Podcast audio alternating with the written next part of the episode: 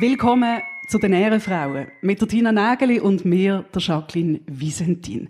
Heute ist ganz eine besondere Folge. Wir sind nicht daheim in unserer Küche am Küchentisch. Wir sind live an der Uni Zürich.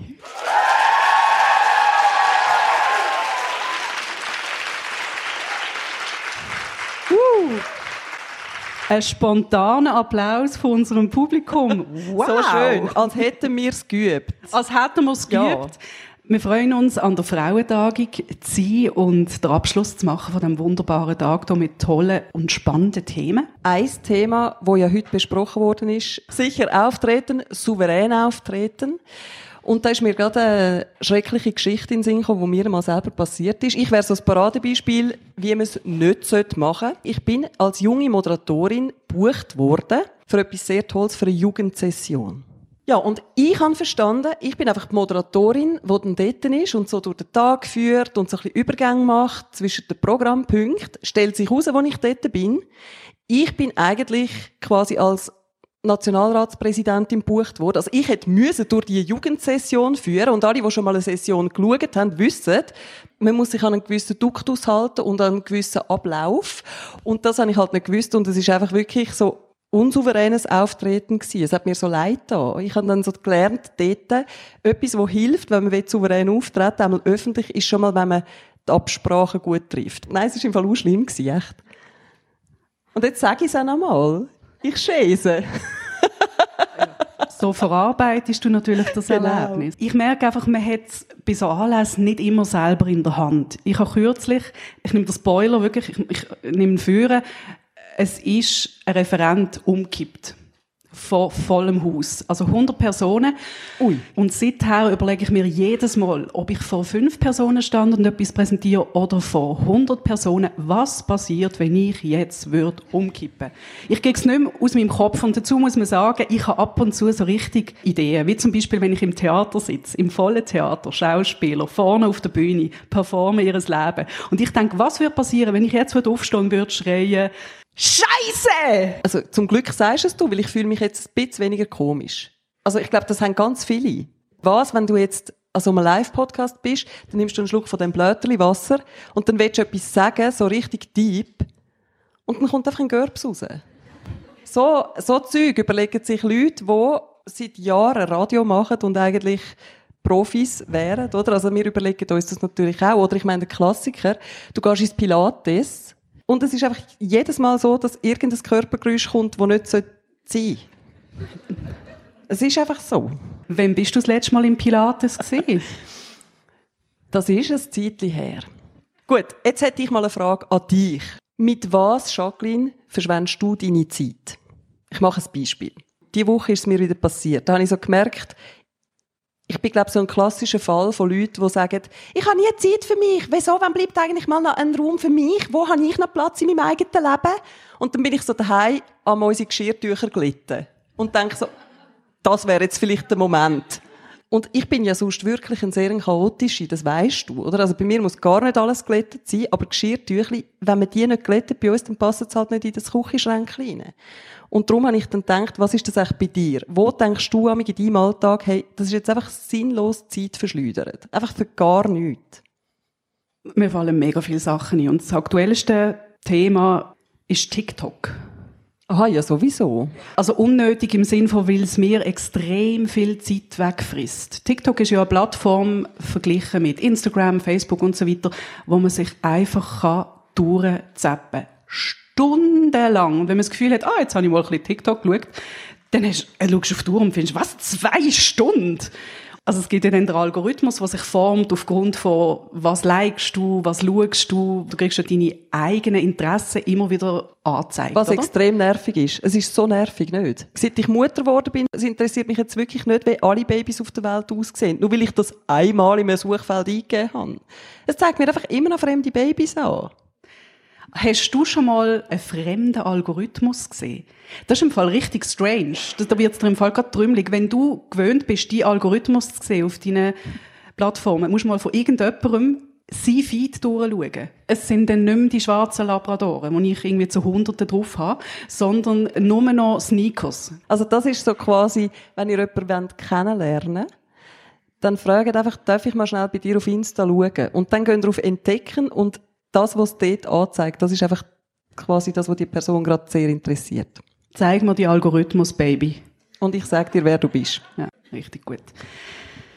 Wenn wir zu den Fragen gehen. Ja. Es ist ja wirklich eine Premiere. Wir haben noch nie einen Live-Podcast aufgenommen, heute jetzt schon. Und was ebenfalls eine Premiere ist, dass die Frauen, die an dieser Frauentagung sind, haben können via QR-Code Fragen eingeben. Also, wir starten mal. Ich fange mal unten an. He? Wir wichteln dieses Jahr und ich habe meinen Schwiegervater gezogen. Ausrufezeichen Hilfe, Ausrufezeichen Emoji, wo lacht und so schwitzt. Er hat kein spezielles Hobby und mir fällt außer einer Flasche Wein nichts Originelles ein. Ausrufezeichen. Also was ich dazu sagen ist, hört auf mit dem Blödsinn. Kinder bekommen Geschenke, keine Frage. Menschen, erwachsene Menschen an Weihnachten brauchen keine Geschenke. Fertig. Wir wichteln, damit jeder etwas bekommt. Ich stecke eigentlich in der genau gleichen Situation. Was, du hast deinen Schwiegervater gezogen?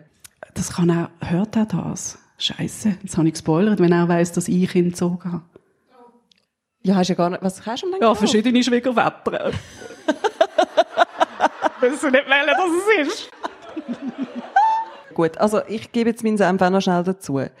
Ich bin ja mal wieder komplett anderer Meinung wie du. Ich finde Wichteln sowas von doof. Ich hasse Wichteln. Und zwar genau aus dem Grund. Weil du wichtelst, zum Beispiel bei uns im Büro tun sie auch wichteln. Tut mir echt leid, Kolleginnen und Kollegen, falls das jetzt jemand hört.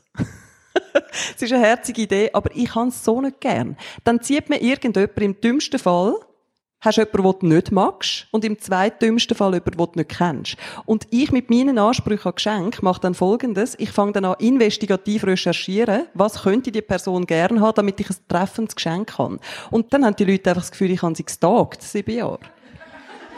Was stimmt. Was ja so ist. Genau.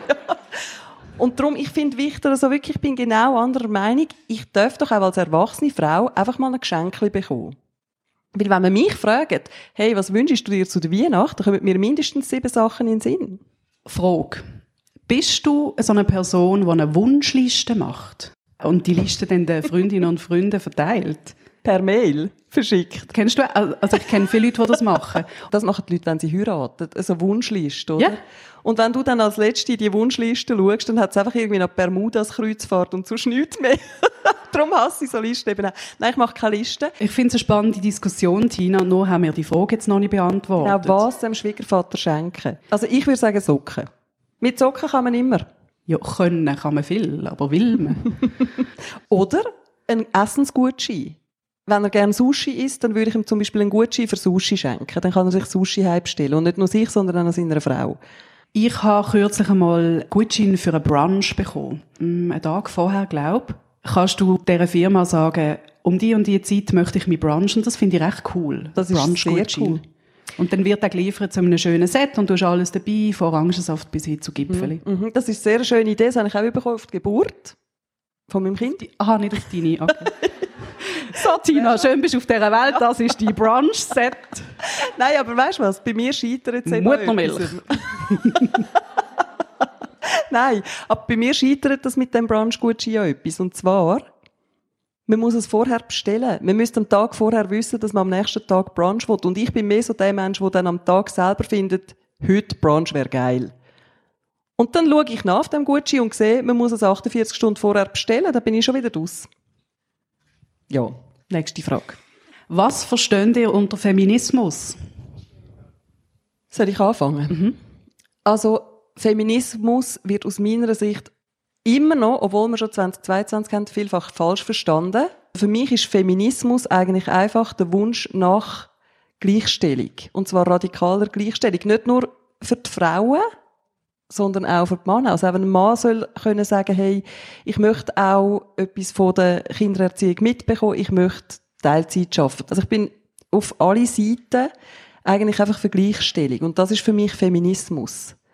Ich finde interessant, dass du jetzt gerade Männer reingebracht hast, weil ich finde, ein spannender Feminist ist der Mann.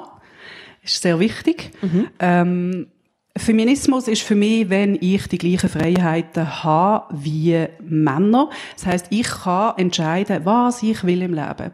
Und ich werde mit den gleichen Kriterien bewertet wie Männer. Und ein interessanter Aspekt für einen Feminismus. Ich weiß nicht, wie du aufgewachsen bist. Mir ist beigebracht worden, wenn neben mir eine schöne, clevere Frau ist, dann ist sie auch noch lustig, weil ich immer das Gefühl hatte, ich bin die lustig in der Schule, oder? Dann habe ich immer das Gefühl gehabt, das ist eine Gefahr für mich, weil wenn die die gute, clevere ist, dann bekommt sie den Typ, sie bekommt die Praktikumsstelle und so weiter. Das ist meine Gegnerin, ja, ich aber oder? bekommen, die Praktikumsstelle.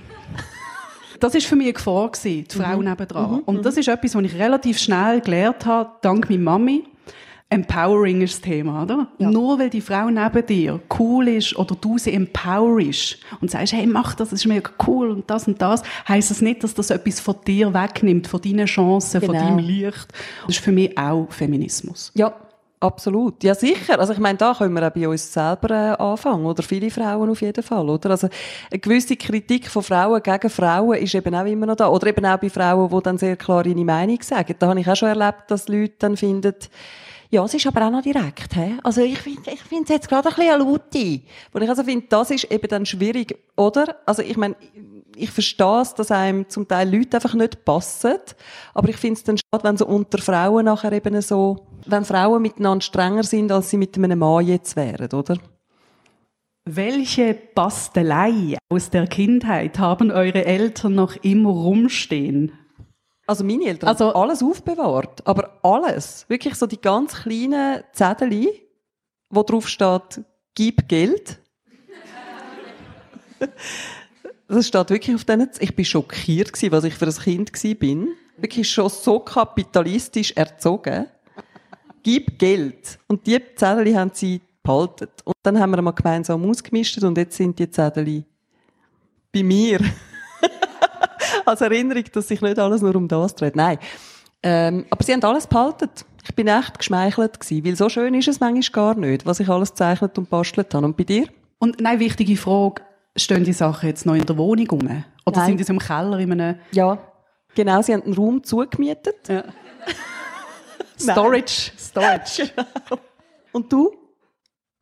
Mir ist eben lustigerweise gerade kürzlich bei einem Besuch bei meiner Mami eine Vase aufgefallen, die ich getöpfert habe. Und die ist wirklich schräg. Sie ist gel, aber irgendwie auch modrig. Also ich finde sie richtig wüst. Ich finde sie nicht einmal, also weißt, wenn man so denkt, ja, es ist einfach, es ist Kunst oder es ist irgendwie interessant oder so, aber ich finde sie einfach wüst. Mhm. Und meine Mami findet die richtig toll. Und das hat mich dann mega gerührt. Ich habe sie dann gefragt, wieso steht die Vase da? Wieso hast du die aufgestellt? Ja, sie hat die gefunden. Weil und du auf Besuch gekommen bist. Meinst du, ich müsste meinen Bruder mal fragen, wenn er einmal allein bei ist, ob die Vase immer noch auf dem genau. Tisch steht? Ja. Jetzt kommt mir übrigens gerade ein Sinn, apropos Töpfern, das haben wir natürlich auch gemacht, Töpfert. Und all die kleinen Gartenzwergli, die nicht mal fertig angemalten, äh, Glasierten, sagt man ja, die sind auch immer noch bei meinen Eltern. Und da habe ich vor ein paar Jahren mal mit meiner Mutter zu Zürich abgemacht, auf einen Kaffee, und dann kommt sie, sind wir so am See gewesen, an der Seepromenade, dann packt sie ihre Tasche aus, und da drin ist so ein ganz kleines Schäleli gewesen. Wirklich einfach so, das Kind hat irgendwie siebenmal draufgedruckt, und dann ist per Zufall eine Schale geworden, und das habe ich meiner Mutter dann geschenkt. So hat es ausgesehen. Und dann sagt sie, du, jetzt muss ich dich einfach mal etwas fragen, willst du das eigentlich noch? Und ich so, äh, also, das tonst? Nein, eigentlich nicht unbedingt. Dann hat sie gesagt, gut, ich auch nicht. Und rührt es einfach in den See. Und ich so gedacht, so entstehen dann, weißt du, so bei den nächsten archäologischen Fund im Zürichsee, so irgendwie in 500 Jahren oder so. Und ich mir so überlegt, da findet einfach irgend so ein Taucher so, oh, wir haben da ein spannendes Objekt datiert auf 2016. Und das ist dann mein Popelschäleli. Also, und jetzt noch die letzte Frage. Wie durchbricht man die typischen Frauenklischees? Man wird immer in eine Schublade gesteckt. Das wissen wir alle. Äh, wenn man als zwei Frauen einen Podcast macht, dann macht man ja keinen Podcast, sondern dann macht man einen Frauen-Podcast. Wenn 100 intelligente Frauen äh, Tagung machen, dann ist es auch keine Tagung, sondern eine Frauentagung. Fragt mal die Männer, ob sie das dann auch sagen. Sagen sie nämlich nicht. Wenn Tausende von Männern auf einem Haufen sind und sich treffen, dann ist es einfach eine Tagung. Also mit dieser Selbstverständlichkeit werden Unterschiede geschaffen. Und bei uns im Podcast ist das ja auch so. Wir werden auch oft gefragt, eben, ihr macht ja einen Frauen-Podcast. Und da finden wir so, nein. Also wir sind zwar zwei Frauen, die einen Podcast machen, aber wir reden ja nicht nur über Frauenthemen. Ich meine, wir wissen das alle, oder? Als Frauen, uns interessiert ja nicht nur äh, Lippenstift und Periode. Mich interessieren auch noch hohe Schuhe. Ich rede auch über Frisuren-Tutorials auf YouTube. Nein, aber die Frage finde ich super, oder? Wie durchbricht man die Frauenklischees? Ich finde, man durchbricht sie, wenn man eben selber bei sich anfängt und genau nicht in die Fallen tappt. Also, Beispiel, weißt du, wie oft, oh nein, jetzt muss ich voll die Hosen runterlassen. Ja, wenigstens die Hosen und nicht den Rock. Also, wenn bei uns daheim irgendetwas Elektrisches installiert werden muss, wer läutet dann einem Papi an oder fragt den Partner, kannst echt du das? Das bin ich. Oder? Dann müsste ich eigentlich auch sagen, hey, jetzt, Mutter, du kannst auch einfach auf YouTube ein Tutorial schauen und du kannst es auch selber. Das finde ich wirklich. Also ich finde, so durchbricht man die Klischees, bei sich selber anfangen und dann genau nicht die Person sein, die das macht. Alle Infos sind im Internet, hol dir sie. Genau. Okay? Genau. Voll. Noch eine letzte. Nein. Letzte, letzte müssen wir aufhören. Die Aufnahme stellt selber ab. Also, du kannst, so. du, wenn du eine Podcast-Folge möchtest, wo einfach die Folge mit drin aufhört. Hast du den Techniker vorher gesehen? Ja. Er wahrscheinlich so, das sind Frauen. Wie bringt man die dazu, irgendwann mal mit dem Podcast aufzuhören? Das ist automatisiert, das hört einfach auf. das ist jetzt auch ein Frauenklischee gewesen. Hätte jetzt nicht dürfen machen, den Witz. Also von dem her, unser erster Live-Podcast neigt sich am Ende entgegen. Und wir hören uns in zwei Wochen wieder. Da bleibt eigentlich nur noch eins. Bleibt euch selber treu, aber vor allem uns. Und liebe Grüße live aus der Uni Zürich.